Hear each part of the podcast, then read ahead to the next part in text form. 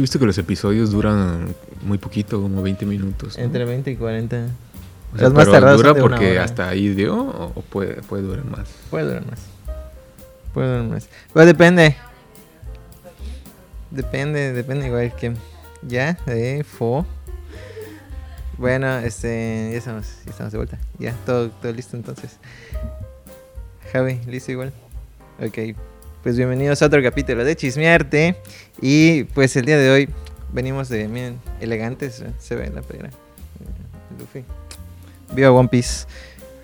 Y también venimos elegantes porque es una ocasión especial, claro que sí. Tenemos de invitado a Adrián Basterrachea. ¿Qué tal, Adrián? ¿Cómo estás? Muy bien, contento de estar aquí en mi tierra. Qué chido, veniste de vacaciones, ¿no? De vacaciones sí a ver a la familia. Ajá, te topé en un, en un convivio sano, de esos sanos que me gustan. de esos convivios sanos en los que me gusta estar. Dije, oye, tengo un podcast, vamos a caerle. Y tú dijiste, sí, claro. Sí, a huevo, oye, claro. cuéntanos, este, ¿cómo estás? ¿Cómo estás? Bien, bien. Pues sí fue un año difícil, intenso, pero sí fue un buen año. Intenso sobre todo, ¿no? ujú. Este, muchas exposiciones eh, en Oaxaca, vivo en Oaxaca, y fuera también. Y, y pues ahí sobreviviendo. Sí, estuviste muy movido. Sí, ya un poco más despegado de Yucatán, pero siempre volver este, me ayuda como a, a resetearme, ¿no? sí, En este ciclo inventado que es el, el- el año, ¿no? Ajá. Oye, pues qué onda, cuéntale, cuéntale un poco a la gente, quiere saber de ti, qué haces, a qué te dedicas. Em, pues me dedico a las artes plásticas. Este, em, sobre todo a la, a la gráfica y a la pintura. Eso Ujú. como la, y el dibujo, ¿no? Sí. Pero desde, el di- desde el dibujo, este, yo lo llevo a esas dos disciplinas. Y esa es una, una de las razones por la que estoy en Oaxaca, también por desarrollarme más en el oficio de, de la gráfica. Em, es, sobre todo a eso me dedico. O sea, es, te diría también, me dedico al arte, pero pues para mí el, el- el oficio también conlleva naturalmente a- al arte, ¿no? La investigación estética y desde, desde el hacer, ¿no? Sí, O sea, m- por eso digo que me dedico a las artes plásticas, ¿no? O sea, me interesa como la exploración de, de, de la estética desde la producción. Oh, ok. Entonces, este, pues sí me dedico a eso, digamos. Oye, pues igual cuéntanos un poquito cómo, cómo comenzaste tu vida en, en esto llamado arte. Em, yo estudié diseño y comunicación visual en la UMSA. Un poco desafortunada la, la, la carrera. O sea, sí me gustaba, pero no me satisfacía. Y a la mitad de la carrera me metí a un taller que en un momento se llamaba Ex Gráfica. Em, era el único taller de gráfica en ese momento. Y también estaba el, el, el CAP, ¿no? Que lo dirigía Salvador Baeza. En ese momento los dos dirigían, ¿no? Y eh, toqué la puerta a aprender. Sea, quería trabajar más con mis manos. Sí, gráfica en, en la UMSA, pero muy poco, ¿no? Como una embarrada. Como, como en toda carrera, ¿no? Sí. Todo es una embarrada. Poquito. Y ahí profundicé más en la gráfica y a través de la gráfica ser artista, ¿no? construir proyectos. Pero digamos que me formé de, una, de una manera pues, a la antigua, ¿no? O sea, trabajando con otros artistas, en- en- desde pues, aprender a, a mantener limpio un espacio y ese, esta Uy, sí. responsabilidad del Ajá. espacio, de la disciplina, es lo que me dio la gráfica para otras cosas, ¿no? Sí. también, también para pues para en general no para la vida creo que la gráfica es como un- una, una, una madre en, en la disciplina de ser artista y la pregunta fue cómo empecé no Ajá. pues así empecé y desde el 2010 más o menos eh, no he dejado de producir desde gráfica o pintura ¿no? Y mm, ex- exponiendo llevo como desde el 2000 2013 más o menos como como 10 años un poquito más Ok. O sea, sí, así empezaste a mover tu carrera, empezaste a conocer más gente. Algunos, algunos años después, desde que, desde que entré a ese taller, empezó esa movida, ¿no? Porque me guardé mucho tiempo eh, como puliéndome, así. Me hice como otra carrera, pero, pero en solitario, ¿no? Sin papeles, sin burocracia. Me hice un proyecto ahí, como cinco años, me, me pasé en eso, entre aprendiendo y haciéndolo. Ay, qué, qué interesante, ¿no? O terminaste la carrera de diseño. Mm, sí. Pero entonces podrías decir que igual eres autodidacta en las artes. O, es como un tipo de... Eh, pues no autodidacta porque sí tenía instrucciones. Ajá. Pero no era, no había burocracia, ¿no? Era como, por, eso te digo como a la antigua, ¿no? Con un maestro, siendo ayudante primero. Ah, ya, como oficio, ¿no? Como, como desde el oficio. Entonces, el... Siento que eso también me dio como como cierta seguridad en, en, la cuestión de crear conceptos. los creé de una forma como, digamos, más orgánica, ¿no? Sí. Y tal vez sin verbalizarlo tanto, ¿no? Sino en el encierro del oficio. Y buscaba eso también, que, que la obra fuera, pues, así como aprendes a hablar. Y con el tiempo, pues, he tenido que verbalizarlo, ¿no? Más teorizarlo y y mm, sobre todo aprender a comunicarlo. ¿no? Yo estudié comunicación visual y, parte de mi proceso fue sistemáticamente olvidar la comunicación, porque quería, eh, quería eh, estudiar la expresión. Siento que eso es lo que, lo que tiene que ver con lo oficioso, pero, desde, pero tomado como un lenguaje, ¿no? la poética de la técnica, eso me interesaba. Eh, como que pensar con las manos. Entonces el diseño no es así, el diseño es una investigación a partir de la imagen, de, los datos. Y es un oficio que pronto va a desaparecer y ya está desapareciendo, ¿no? Pero la plástica, yo creo mucho en, ese, en, esta, en el conocimiento de, del hacer, que no proviene de, de, datos, ¿no? De la información, sino, sino del, de, la, de la vida misma, ¿no? Y cómo unir ¿Cómo, cómo unir eh, esas dos cosas, ¿no? Como lo vital y, la, y, el, y, el, y el oficio.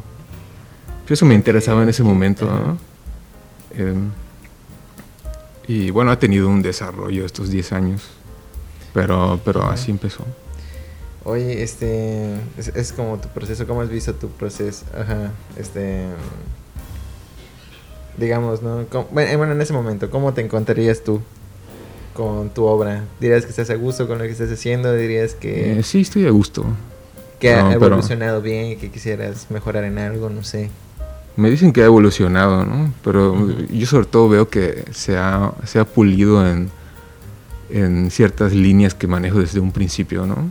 Como que cierto, tengo ciertas líneas de búsqueda y han ido girando ahí como una elipse. Y de repente se encuentran, de repente se separan. Sí.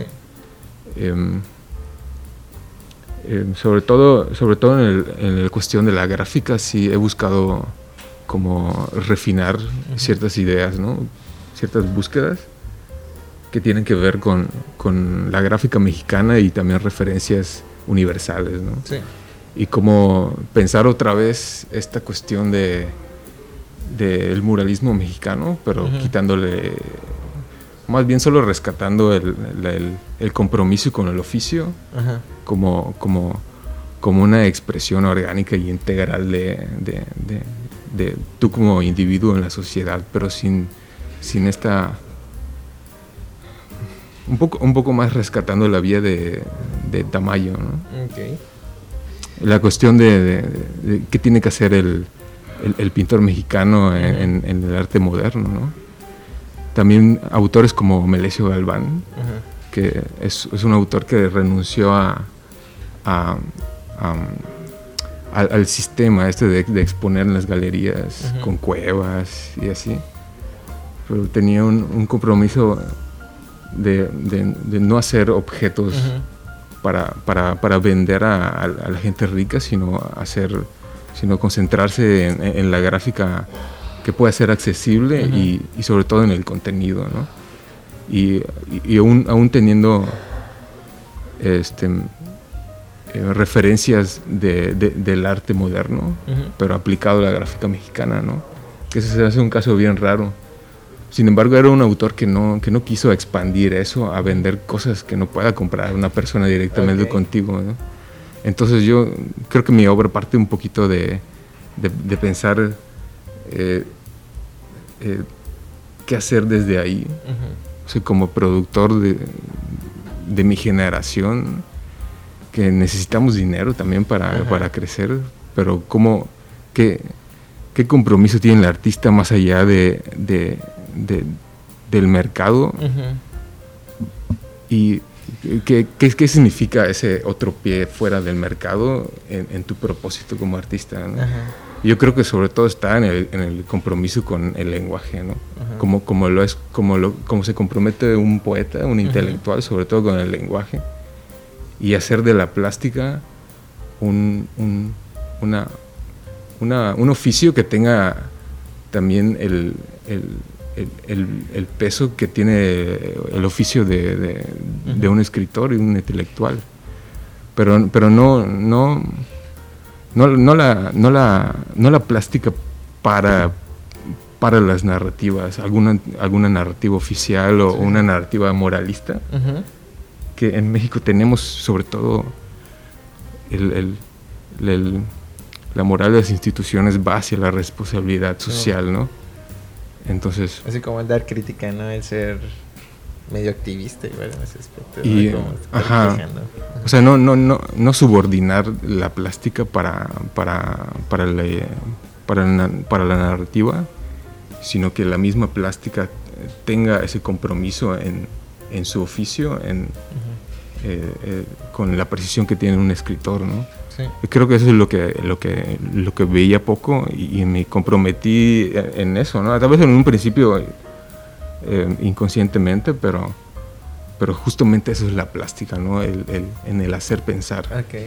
Y eso puede, puede subestimarse mucho, ¿no? Porque siempre está subordinada a una narrativa que tienes, que que tienes que, cumplir, ¿no? Ya sea para el mercado o para una institución o para la universidad.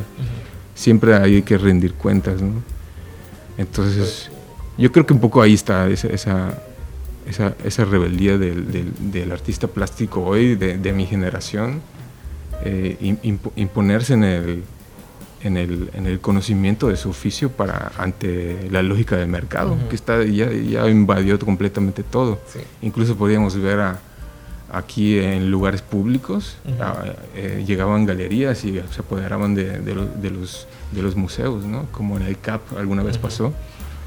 Y las instituciones públicas son para, para es, es, como una escuela, ¿no? es educación y, la lógica del, del, mercado está, lo veo totalmente como está, ha invadido todo, ¿no?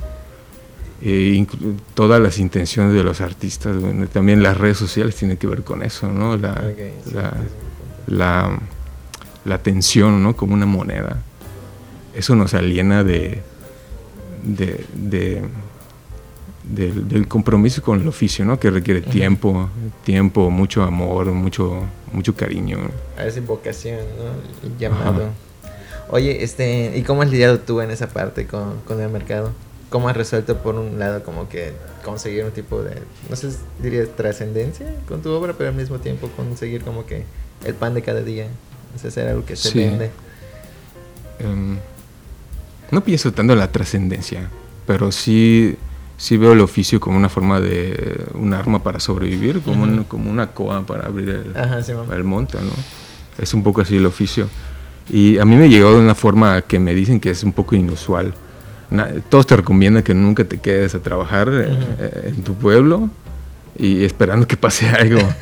y, justamente eso, eso hice y, y, sí pasó. O sea, dije, aquí no, no veo muchas posibilidades, pero tampoco tengo dinero para irme a vivir donde quiera, ¿no? Y lo veía un poco complicado irme sin, sin un respaldo de gente que me, que me pudiera vender o tener una cartera de clientes, ¿no? Entonces me quedé aquí a pulirme lo más que pude. Claro, no, ¿qué, tanto puedes crecer si no, si no vives tanto? Solo te encierras a trabajar. Pero al menos puedes crecer en el oficio, ¿no? Entonces me quedé muchos años trabajando, haciendo expos aquí, no dejé de exponer. Y así me fue fogueando aquí en Mérida, hasta que me empezaron a llamar galerías de ciudades como Querétaro, Monterrey y Ciudad de México. Y, ya que tenía ese respaldo, pude decidir eh, pues, dónde vivir, ¿no? Y decidí Oaxaca por, por hacer más gráfica, ¿no? Sí. Y y así, así fue ese contacto con, con empezar a vender, esa, esa dinámica de vender y las galerías, mandar obra, cobrar. Y eso fue, fue un poco, este, em, pues sí, de repente llegó, ¿no? También el, trabajo se empezó, el trabajo se empezó a ver y, me, una galería de Querétaro me contrató por ahí del 2021. Ah, 2020, ¿no? 2020. Oye, ¿y cómo fue tu asentamiento? O sea, ¿cómo fue tu proceso para integrarte a Oaxaca como artista? Eh, solitario, ¿no? Porque era la pandemia y no estaba muy activa en ese momento. 2021 y 2022 fueron años muy de poca actividad en Oaxaca. O sea, sí producía por ahí, pero, pero estaba muy muerta la ciudad, no como ahorita. Ahorita, por ejemplo, este año ya estuve más activo ahí. Y pues Oaxaca es una ciudad para los oaxaqueños. Entonces yo nunca tuve como la esperanza de colocarme ahí. O sea, yo estoy ahí por aprender y, pulirme en el oficio y vendo, vendo más por fuera, ¿no? Y así me sostengo vendo un poco ahí, ¿no? Pero sobre todo gráfica, cosas pequeñas que, compran los turistas, ¿no? O quieren, están buscando algo diferente a lo que vende Oaxaca. Porque también hay, hay un turismo eh, especializado en Oaxaca, que hay gente que va a buscar estampa de otras partes del mundo y, también anda buscando cosas diferentes, ¿no? Y un poco me, ahí yo he estado y he vendido algo. De repente me saca la renta de un, un mes, ¿no? Vendo una litografía, ¿no? Y, tampoco vendo tan caro, ¿no? Vendo muy, muy exacto, vivo más o menos al día. Este, y, y, así ha sido. Estuve en algunas galerías pequeñas, populares este año. Hice dos individuales y algunas colectivas. Estuve en una carpeta sobre chocolate que organizó César Villegas y la expusieron en, en el mercado. También hay otros lugares, ahorita lo van a exponer en el DF. Chocolate Cutli se llama. Es una carpeta grande, ¿no? Y bueno, y, eso es una, es, una, es una tradición en Oaxaca, estar haciendo carpetas para, para, este, para que la gráfica circula, ¿no? Porque eso también tiene, es como es múltiple, pues está en muchas partes. Eso me interesa. Oye, este, ya que estamos viendo toda esa perspectiva, bueno, retrospectiva de tu obra, cuéntame un poco qué errores y aciertos consideras tú que has tenido con tu carrera, con tu producción? Ok. Aciertos, errores. Pues, creo que un error fue no irme antes. no irme antes. Si esperé mucho, tal vez por miedo o por sentirme muy seguro. Pero sí, tal vez eso. Es Porque si no te vas de un, lugar como en Mérida, que la educación es joven, si buscas hacer algo serio, puedes perder perspectiva, ¿no? A menos que tengas tanta seguridad en ti que, que, puedes aguantar y, y no sé. Si a mí me decían, no, Adrián, no esperes a tener 30 años para irte aquí, vete a Europa, a Estados Unidos, pues bueno, ¿con qué dinero, no? También tenía que ser un poquito de dinero para poder irme. Pero tal vez ese fue mi error. Tal vez... Si pudiste solucionarlo antes, dirías. Mm, sí, de repente también me ensimismo mucho en la obra. No sé si sea un error, pues es característica mía, ¿no? Que olvido el mundo exterior y me absorbe, ¿no? Tengo una relación así con, con la obra y también cuando, cuando empecé a vender eh, es complicado que sentir presión de, seguir siendo tú con, con, cierta, cierto nivel en cada obra. No es lo mismo a, estar en tu pueblo encerrado dibujando, tratando de hacerlo bien, ¿no? No, así hay como una presión de, producir que, que, aliena lo artístico, ¿no? Como dicen. Es cierto.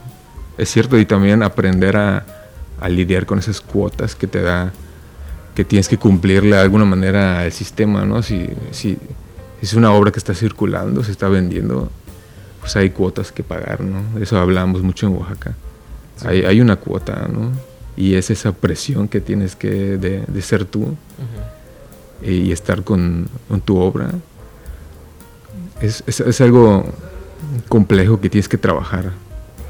Por ejemplo, también en el, en el mundo del arte y el, el narcisismo que genera eh, un artista que está obsesionado con su, con su obra, con su forma de ver las cosas. es, eh, he, visto artistas, incluso muy buenos artistas, que, que, se hunden en eso, ¿no? se dejan consumir por eso y, y, terminan en, en, crisis muy graves. ¿no? Pero todo el artista, creo que incluso diría que es hoy en día es parte de su oficio luchar contra eso, ¿no? buscar comunidad, un poco la gráfica me la da para salirte de ti mismo, ¿no? y siempre estar cuestionando tu proceso. No importa si haces solo dibujo o solo pintura. En el mismo proceso también está ahí cómo, cómo funciona tu mente y cómo ecologizarla, ¿no? o, hacerla sana de alguna forma. Tienes que siempre mirar hacia afuera, ¿no? y, y, también esa, volviendo un poco al, al al ímpetu de, investigar lo plástico, que es lo formal. Yo creo que ahí está un poco, en ese siempre mirar afuera, en lo formal, eh, está este liberarte de ti, ¿no? Y, así he podido lograr un, un balance, ¿no? De, si, si me dedico a, a, mi obra nada más, o sea, no, tengo que ecologizar mi mente, ¿no? Y un poco de eso trató mi individual este año, ¿no? cómo ecologizar mi mente, eh, también siendo tan sensible al contexto eh, y, sobre todo a, lo visual, ¿no? A, lo que veo. Todo el tiempo estoy dialogando con, mi entorno y cuestionándome cómo, cómo debo trabajar. Es, no sé, yo creo que es así, ¿no? el, el lenguaje es modular y creo que así es, así es nuestra naturaleza, ¿no? Es modular. Estamos, estamos cambiando siempre conforme al contexto, ¿no? Oye, ¿tú consideras que tienes como que una vocación para, para la plástica, para las artes? O sea, que tú digas, puta, ah, estoy aquí en, en, X lugar y, y, no dejo de pensar en esto y en eso y en esto, en cómo traducirlo, cómo aplicarlo. ¿Sabes?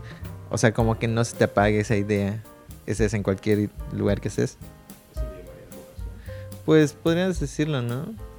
No necesariamente. O bueno, ¿cuál sería tu perspectiva de vocación? Vocación creo que es como el, compromiso con algo, ¿no? Es una vocación, como personal más allá de, de, lo que obtienes de ellos. Como que te da algo. Tener vocación te, te da una actividad, algo, ¿no? Algo vital. Tiene atracción, sí, porque viene de, de vocar, ¿no? Significa el llamado de Dios. Ajá, sí, eso. Entonces es algo como que muy místico. Sí, como el sentido de la vida, ¿no? De la vocación. Pues sí, o sea, sí tengo una relación muy afectiva con, con lo visual. Em, pues sí, sería así la respuesta. Ok. Oye, y este, bueno, este, yo quiero tocar como que ese tema de, de, hace rato lo mencionaste, ¿no? Lo de ver las instituciones como un lugar para, para aprender. ¿Tú cómo consideras que ha sido tu relación siendo emergente con las instituciones? Y en perspectiva tuya, igual, ¿cómo has visto a los demás emergentes relacionarse con, las instituciones? O sea, ya sean museos, sean escuelas, sean centros culturales. Ah, pues mi relación ha sido bien extraña porque el taller donde estaba quería ser una institución, pero nunca se logró. O sea, políticamente nunca se logró. Nunca hubo el suficiente dinero para para hacer una institución de gráfica y yo me, me formé en el, en el, en el, en el, en el transcurso de una, la formación de una institución, pero que nunca se logró, ¿no? Entonces, al final yo, a mí no me interesaba tanto la institución, sino producir mi obra, ¿no? Y con el tiempo creo que me he alejado de las instituciones. O sea, no, no nunca he pedido becas, eh, pero mm, por una cuestión de, de, autonomía, ¿no? ¿no? No es que esté en contra de las becas, ¿no? Para nada. De hecho, creo que este año voy a, voy a intentarlo porque sí me convendría. Y, pero pero lo, he hecho por alejarme del, papeleo. O sea, alejarme del papeleo y, no sé, sí, sí, sí da una perspectiva más vital a la producción cuando, cuando te alejas de la institución. Es, sí, sí puede al final una institución quiere artistas que vayan con su ideología ¿no? y la respalden y produzcan para ello, ¿no? así como una galería también. Pero sí, el artista creo que es importante que su obra se sustente. No, no porque busque el dinero, sino que él, debe generar un valor para generar precio, yo creo. Okay. Y entonces esa ha sido mi, relación con la institución y como veo a los demás, pues distante también, la tienen distante, solo se acercan para, para alguna beca, ¿no? Pero no creo que les dé mucha importancia ni a la universidad tampoco. Algunos tendrán ese orgullo como, como la UNAM, por ejemplo. Pero yo lo veo distante, ¿no? Y yo creo que todos quisieran estar cada vez más lejos de la institución. Em, la, institución lo que hace es instituir, eh, a conservar valores, y, y, ahorita los jóvenes no creo que quieran eso, ¿no? Conservar valores. ¿Quién sabe? ¿Quién sabe? Hay, hay, artistas que quieren ser institución ellos mismos, ¿no? No es mi caso, ¿no?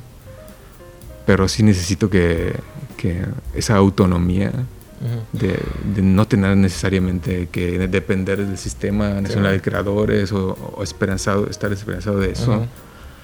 O o tampoco de la familia, que es una institución, tampoco depender de, la, de, solo de la familia para poder ser artista.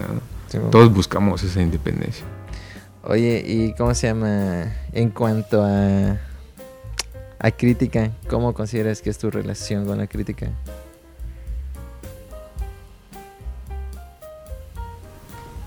Pues yo creo que el,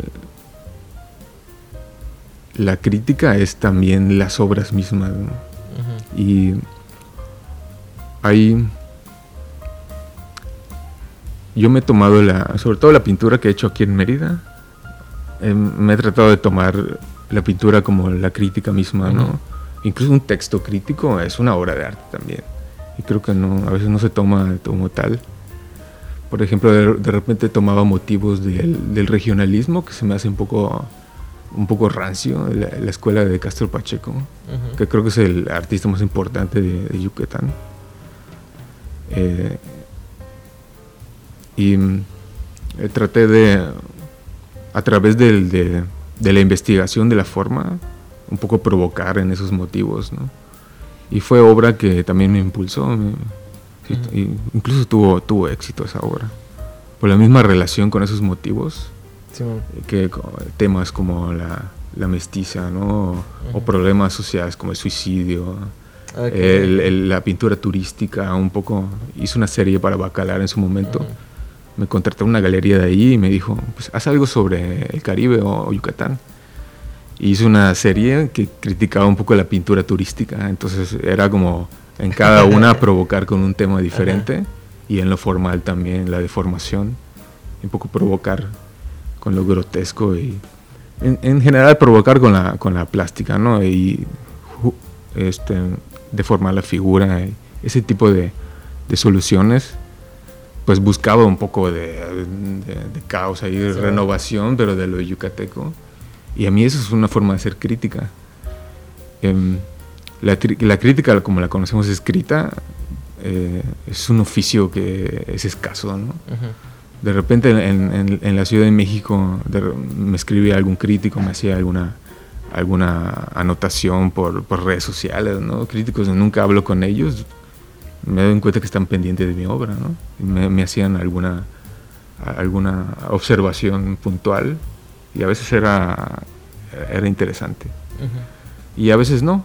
También, también por en redes sobre todo se, se, castiga o se, se señala mucho el, el, valor del dinero, ¿no? Como que eso le importa a todos y no sé, empiezas a tener un poco más de dinero y, salen gente que, que es como, como pues entre, entre, entre admirador y, y, gente que, no sé, que busca tirarte mierda, ¿no? sí, hay gente por así. Es un fenómeno que no viví hasta que estuve en Oaxaca, fíjate. Sí. Y no sé, tal vez el, valor de dinero es lo que es, es, lo que mueve esas pasiones, yo creo. No sé. Pero de repente sí, sí he tenido críticas chidas. Oye, eh, ya, ya para ir cerrando un poco esto, ¿cómo visualizas tú tu obra, en, tu obra y tu carrera en, un futuro? ¿Tienes alguna expectativa de cómo, hacia dónde quisieras orientar tu obra o algo así?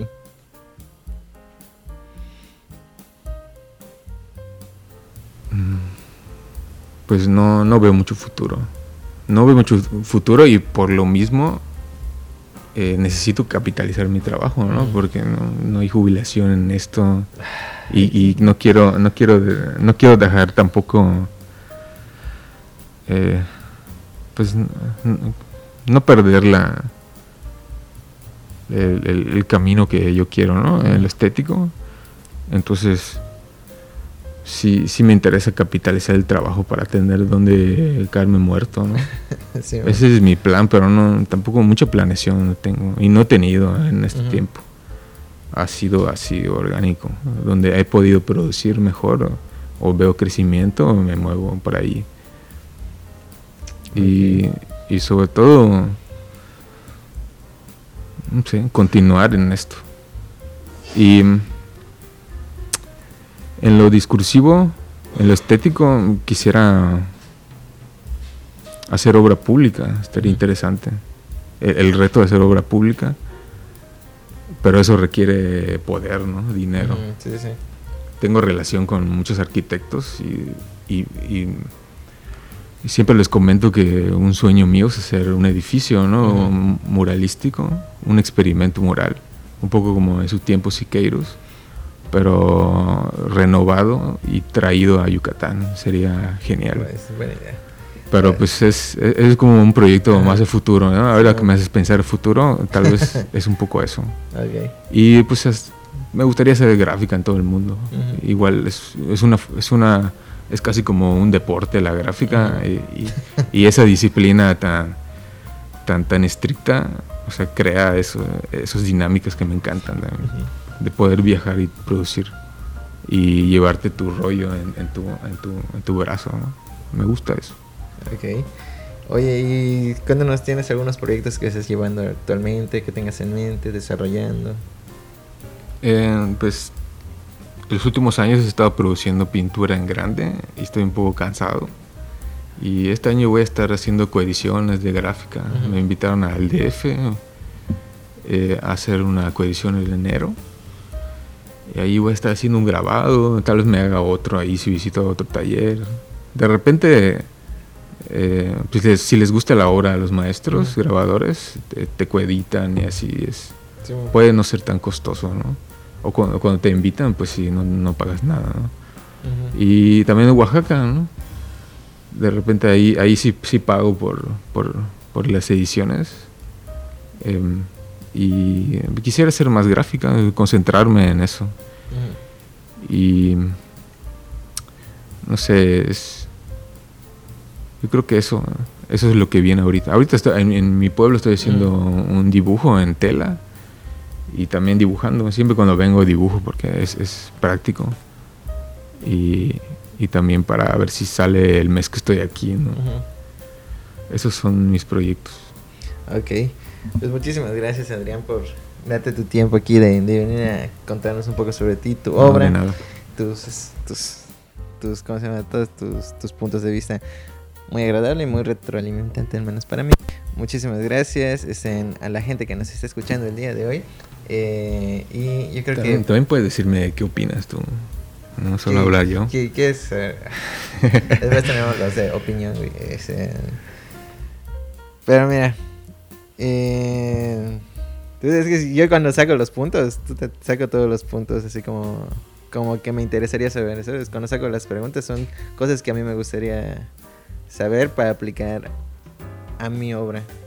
Pero al mismo tiempo debo tener como que esa perspectiva de, ok, pues hay gente que nos escucha y quizás hay gente joven que nos escucha. Y si hay gente joven que nos escucha y quiere estar como que en este pedo de, de las artes, digo, pues como matar dos pájaros de un tiro. Si me aconsejo a mí, me retroalimento a mí, podría de alguna, de alguna manera retroalimentar a los demás, ¿ya? Entonces es como que la intención de sacar los puntos. Pues te digo, por ejemplo, lo de la crítica, ¿ya? Lo de la crítica a mí me gusta tocarlo porque considero que es un tema que hace falta acá, aquí en el estado. Quizás no tanto por opinión mía, porque yo estoy viniendo aquí de... Estoy saliendo de la tierra apenas, estoy saliendo del lodo. Estoy saliendo del maíz como, como en el Popol Vuh. ¿No? Es que en general la crítica, así como los teóricos, eh, son, son mapas para los productores. y, y sobre todo de la plástica, que son cosas que se, hace- que se piensan en el hacer Ujú. del día a día. Es difícil hablar de lo que se hace en el objeto. Sí, es más fácil hablar de lo que se habla, de lo que se habla y, y del arte que se habla, ¿no? Ujú. Entonces todo se vuelve como un chisme y no, no, un, un crítico, un teórico da mapas. Y necesitamos más eso porque los pintores no saben hablar de, Sí, de- de mon. plástica. Porque y nos perdemos. eso, eso igual, eh, eso no lo puse en las preguntas, pero es algo que comentaba el licenciado hace un momento antes de empezar a grabar. Ya sabes, es algo que a mí me interesa mencionar. Cómo los otros oficios hacen falta igual en esto.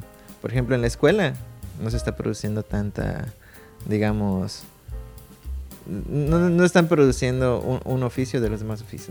No están profesionalizando los demás oficios, vaya, ¿ya? Es muy poca gente la que tú vas a ver desarrollándose como, como vendedor de arte, como gestor, como crítico, como curador, como museólogo, etcétera, ¿ya? Es muy poca la gente, ¿ya?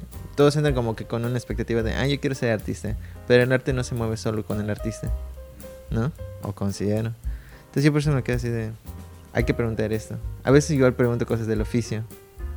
Por ejemplo, ese es eh, un tema que estuvimos platicando en eh, eh, hace dos días, ¿no? Que nos topamos. Que tocamos ese tema de la disciplina para esto, ¿ya? Por ejemplo, yo considero que en la escuela hay, muy poca gente con disciplina, por no decirte que no hay gente con disciplina, ¿ya? Así, te diría que... O sí hay, pero hay, hay muy poca. Y su relación es que es eso. Ok, digamos que tienes disciplina como productor, pero llega un punto en el que te quedas en tu casa. Entonces, ¿qué haces? ¿Ya? Tu obra tampoco se mueve sola. Esa es como que igual una contradicción. No contradicción, diría, pero es un, es, un fenómeno que sí pasa en, en, en algunos de la facultad y que pasa al menos en mí. ¿Ya? Pero igual, tengo- así como que me veo y digo, pues güey, tienes que salir a, a, a las exposiciones, mostrarte, ¿no? O sea, que de año y medio para acá que estoy así moviéndome, me están ubicando, empiezan a, a verme de un poquito más. Pero es eso que, que yo considero que no hay. ¿sabes? Y igual repartir tu vida entre entre autogestionarte. Pues es que como gente tienes que hacer, tienes ese pedo, no tienes que hacer todo por tu cuenta. Sí, o Una sea, autogestión. en un principio sí. Y también, por ejemplo, el, eh, el moverte geográficamente también genera historias. Ujú. Genera pues, genera la historia de tu vida no y te gene- y te da contexto. Y te- el contexto varía y, y- y- y eso eh, te hace cambiar a ti no te genera un pues, ese movimiento es genera esa historia no Sí, y, y eso yo creo que un artista debe estar en, el- en la, en el balance de, de lo que es puramente racional y lo que se puede lo que se puede crecer en lo técnico también en los aspectos técnicos tanto tanto de la estética como de la técnica Ujú. pero también re- requiere ese, ese, esa relación con el contexto Sí, que es tu, tu época. Eh, yo me concentré mucho en un principio en lo que es puramente racional y técnico, en lecturas filosóficas y sobre todo en, en profundizar en técnicas y, como, y en la poética de la técnica. Pero pues no había vivido mucho, ¿no? Sí. Entonces es eh, la relación entre la vida con, con, con, con, con, eh, con, con, lo que es puramente racional, es, creo que ahí está la clave también para que, para que pasen cosas en tu obra, ¿no? y, y, también, por ejemplo, si, si, si, no tienes, si solo estás en tu cuarto produciendo y esperando que pase algo, también es cierto que la misma obra es, es, una, es, es apuntarse a dónde quieres ir. Sí, Entonces, según, según tus temas, según lo, el contenido de tu obra, te va a llevar a hablar con ciertas personas. Ajá. Pero si no trabajas eso, eh, tam, también no, no, no, te va a llevar a ningún diálogo, ¿no? Sí, y, y, el arte tiene que ver con todo, ¿no? Sí. Entonces, eh, ahí está, tienes que... También es... es, este. es, es, un cañón también tu obra, ¿no? Y, y, y, y tienes que como apuntar a qué quieres. Sí, y fíjate que ahora que lo mencionas, sí, sí, sí es cierto, tú como artista tienes que, que, que, tomar esa iniciativa de salir. Tocamos el tema de las instituciones. Yo creo que en, el en este caso con las instituciones, digamos en, en, el caso de la, de la carrera de la WADI, la carrera en artes, este no, no hay como una intención de formar este ecosistema de, de el curador, el museógrafo, el gestor y el artista, y sabes, aprovechar que están todos en un grupo, o sea, entran cuánto, entran creo que 60 güeyes a la carrera al año, 30 cada semestre, ¿ya? 30 güeyes que están en tu salón, de los cuales creo que el primer año ya se habrán ido 10, pero pon tú que terminen 20 la carrera, siendo optimistas. De esos 20, que digas, bueno, pues hay 5 que están siendo como, yo qué sé, eh, saben, saben moverse, saben mover a los demás, quizás no son muy buenos produciendo, o sí, y son, son como que tienes dos habilidades, pero bueno, podrían especializarse en gestionar y gestionar a sus amigos, a sus compañeros. Habiendo otros cinco que están produciendo y habiendo otros cinco que son buenos en lo teórico, que son buenos en, en, hacer algún tipo de crítica, escritos, por ejemplo, lo que se usa para los textos de sala, etcétera, ¿no? Y hay otros cinco que pues tú dirás no sabrán qué hacer con su vida. Entonces tenemos un ecosistema medianamente completo joven, inexperto aún, pero completo, que podría aprovechar estar en la institución para formarse y crecer en grupito. Pero no hay como que esa intención ya, no hay esa perspectiva de, de ver a los demás oficios como algo en lo que todos nos apoyamos, ¿sabes? Pues digo que es como un ecosistema porque todo, todo funciona con todo. Sí, sí, bueno, me hizo pensar en cosas de como idiosincrásicas de aquí, pero uh -huh. estaría mal generalizar. Pero sí veo que el yucateco no, nunca tuvo una perspectiva histórica de quién es. Uh -huh. Y también en las artes, a pesar de que también es joven, el, la educación artística no tiene este sentido de generar narrativas con sus colectivos, uh -huh. con sus movimientos. Y, y, y que, el hablar de, de, la comunidad no solo sea el, el, el chisme, bueno, se llama chismearte esto, pero, pero esas narrativas generan el, el sentido histórico de, de, una ciudad, ¿no? Uh -huh. Y sus artistas. Y nunca vi ningún interés de los yucatecos en eso. Uh -huh. eh, es eso, y, y, se ve reflejado en las generaciones actuales. Eso es, al fin y al cabo, mucha queja de, ay, ay los boomers, ay, los, los, los viejitos, la generación de cemento y la mamada. Pero pues te quedas así de como que, pues dentro de tus propios errores generacionales, tampoco es como que estés rompiendo con ellos, ¿sabes? O sea, ellos podrán no ver sus errores, pero tú tampoco ves los, los tuyos y no haces nada. ¿ya? Y terminan cayendo en lo mismo, yo creo, ¿no? Como que en, en este mismo circulito de... de es, es, como un individualismo, eso es como el, ver yo por mi cuenta, eh, yo qué quiero hacer, no sé qué quiero hacer, pues no hago nada, ¿ya? O no sé qué hacer y termino por no hacer nada. Yo creo que eso es lo que termina estancando igual esto, este pedo de, de decir, oye, pues mira, yo, yo soy, ver tus aptitudes, yo soy bueno hablando con la gente, me gusta relacionarme con todos, mmm, sé vender a, a, mis amigos, por ejemplo, agarro la obra de, de este güey, un, un, furro y la vendo. Ese tienes un primer paso de, de, este, de este diagrama. Pero también hay otro güey que, que, sabe justificarte por qué el furro es, es arte, ¿ya? Te estás complementando los, a los otros dos entonces empiezas a generar todo este ecosistema. Pero no hay como que esa perspectiva. Por eso yo digo, este, es, es como un, un, individualismo, porque es como que ni yo sé qué quiero hacer. Y tampoco tengo como una gran intención. Supongo que la época histórica igual tampoco ayuda mucho, ¿no? porque estamos bajo un sinfín de información, expectativas de, de, vidas implantadas, etcétera, por redes sociales, lo que tú quieras, todo lo que estás consumiendo. Entonces, como que tampoco hay tanta esta perspectiva por lo mismo. Es, es, es un fenómeno observable, yo creo. Yo creo que no hay que perderse, a, a, con, a congojarse en la, en la, en la angustia de, de, no poder vivir de tu arte. Uh -huh. o sea, eso también es. Eh, esto también puede pasar y, y, concentrarte en generar valor. Ese sería mi consejo. generar valor y, y, y, lo mismo generar valor en, en, en el contenido de la obra uh -huh. es justo ser valiente. Sí, o sea, el, tener la, la, el, el, la valentía de, de, hacer las cosas, pero uh -huh. hacerlo pensando y totalmente entregado y no acongojarse por la angustia de no vender, ¿no? Si, si, si, tienes que quedarte en casa de tus padres aún, pues desde ahí trabaja. Sí, ¿no? Pero no, no, También está la, la, la culpa de, de ser un mantenido, eso, pues también eso pasa mucho en nuestra generación, es muy común en los artistas. Y, y digamos que estudiar artes tampoco ayuda mucho. Sí, pero es, si estudias artes tienes que trabajar ser muchísimo en tu obra. Mínimo, Estás consciente de que si está jodido el campo laboral para cualquier carrera y te metes a artes, es como que, puta menos, sé consciente de que vas a tener que aguantar vara, ¿no? Que hay sacrificios. El pintor resuelve los problemas de su vida con su obra, ¿no? También sí. eso, eso también, y, y no es cómodo. No, no puedes quedarte en lo cómodo, tienes que tocar puertas, aprender, eh, no, no, quedarte solo en soy autodidacta, soy, soy puro, una uh -huh. cosa así tienes que aprender, tienes que viajar. Uy, Entonces eso, eso, tienes que te eso, todo igual. eso no es cómodo y pero tampoco, tampoco tú solo en tu taller o en ajá. tu cuarto tampoco puede ser cómodo. Tienes que, tienes que complicártela uh -huh. porque es. Ahí, ahí, está, ahí se resuelve la vida un pintor. Creo que igual un, error que, en lo que puede caer un, artista emergente, que sería un, un error horrible caer, es envolverse soberbio, ¿no? Con su obra. El no aceptar crítica. No aceptar crítica y creer que todo lo puedes como emergente.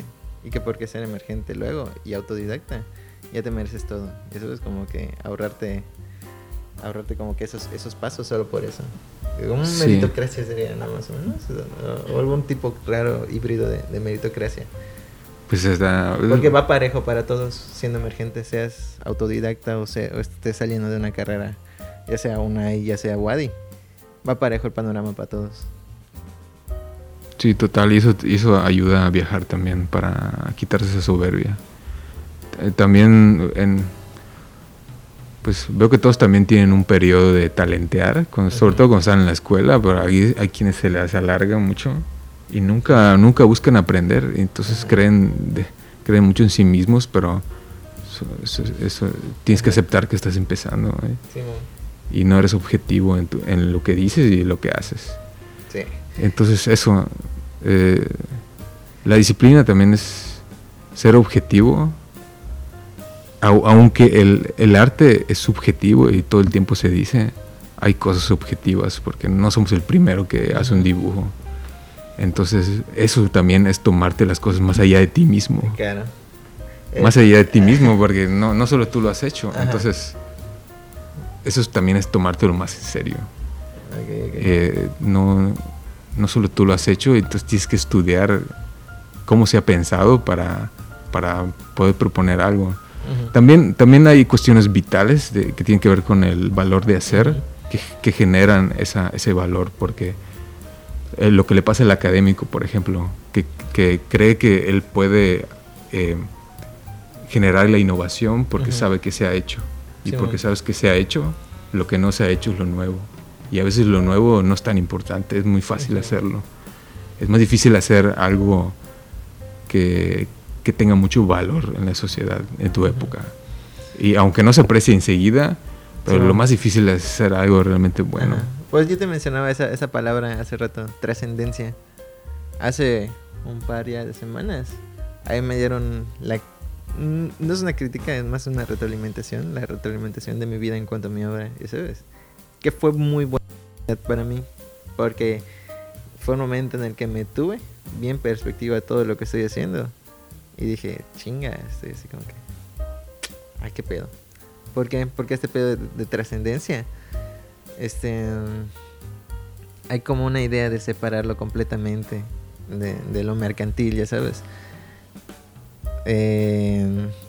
Mm, probablemente no es así, en realidad considero que no es así. no, es un blanco y negro lo, mercantil y, lo trascendente, digamos. No, no, no me refiero a trascendencia como que ganar importancia, ¿sabes? Ganar valor. Sino trascendencia en que tenga precisamente lo que estoy diciendo, ¿no? Como que lo que estás haciendo signifique algo, principalmente para ti, ya sabes. Este, en ese aspecto como que el separar una cosa de la otra, a mí, a mí se me complicaba. Digo, puta, si apenas me estoy empezando a ubicar en lo mercantil y siento que, que voy por buen camino. Al menos en, en los primeros pasos que estoy dando chinga, ¿cómo, ¿cómo, pienso en eso? En romper conmigo mismo en ese momento en el que estoy terminando de formar esto. Ya sabes. Creo que e, esa, esa idea de la trascendencia es algo que sí termina por acomplejar y al mismo tiempo poner en confort a muchas personas. Ya sabes. Al menos en los emergentes. Porque, por un lado, punto tú dices, llegan y te dicen esto, tú dices, chinga, pues tengo que buscar trascendencia, trascendencia, trascendencia, y estás dando vueltas y estás investigando, estás pensando qué puedes hacer con tu obra, que sea innovador y la chingada. Y ya, pero pues al mismo tiempo tienes que vivir, ¿no? Entonces estás así como que chinga, te dedicas tanto en eso que, que terminas como que redundando en tu obra sin producir. Pensándolo, pensándolo, pensándolo y no produces. Eso es como, como un círculo ansioso, más o menos. O sea, solo estás pensándolo y no caes en nada. Por otro lado, ¿qué puede pasar? Que te dicen eso de la trascendencia y dices, bueno, pues no se puede crear nada nuevo estéticamente. O sí, pero creo que a mí no me importa. Entonces mejor no mejor lo ignoro. ¿Sabes? Son como esas dos, esas dos perspectivas. Y, y, el pensar como artista, cuando, cuando no sabes exactamente qué hacer, es como, es como que una... ¿Cómo decirlo? Como una contradicción. No, no, sería tanto contradicción. Bueno, sería un conflicto, vaya. Un conflicto para una persona. Eso es decir por dónde vas a ir con eso. Y cómo lidiar con las dos cosas al mismo tiempo. Es que yo, creo que es muy fácil trascender hoy en día. Porque pues ahí está. Hay mucha información en, en redes de, de, cada individuo, ¿no? Entonces desde ahí ya trasciendes por subir una imagen a, a Instagram. Sí, no este no, creo que haya que pensar en la trascendencia. O sea, pensar en el presente, pero entender que abres camino con tu trabajo. Sí, es incluso creo que los irónicamente los artistas que he conocido en persona más potentes están más concentrados en su inmanencia que en su trascendencia y ellos resultan los más trascendentes pero también pueden, pueden no, creo que en ningún momento piensen en esa trascendencia. Justamente lo interesante que el que se, el que tiene el valor de meterse en esa inmanencia, el artista de hoy, es el, es el, es el más marginal del mercado. Entonces sí, veo un, valor ahí en, no, en no alienarte de la institución, de las ideologías, y, y en ese le llaman búsqueda personal, ¿no? Pero al final tiene que ver con su contexto, ¿no? Y en ese, en ese día a día luchar con su obra, no, tienes que pensar en la trascendencia, estás pensando en el presente y eso te hace trascendente. Ok, eso es un no, punto. Está, está en, en, eso, ¿no? Eso, eso que te acerca a, a, un trabajador que se mata todos los días. Piensa que también el trabajo mental de un artista y el, y el dolor que hay de la ansiedad o, la depresión que te puede llevar tu, proceso, pues, también es ese dolor de, del que trabaja, ¿no? eres, alguien que trabaja, ¿no? Y, creo que eso resulta trascendente, aunque no, tengas que pensar en el futuro. Aunque digas no hay futuro, pero, pero creo que en, ese estar ah, en el ahora este, con tu obra comprometido, pues ese, eso es lo trascendente. Okay.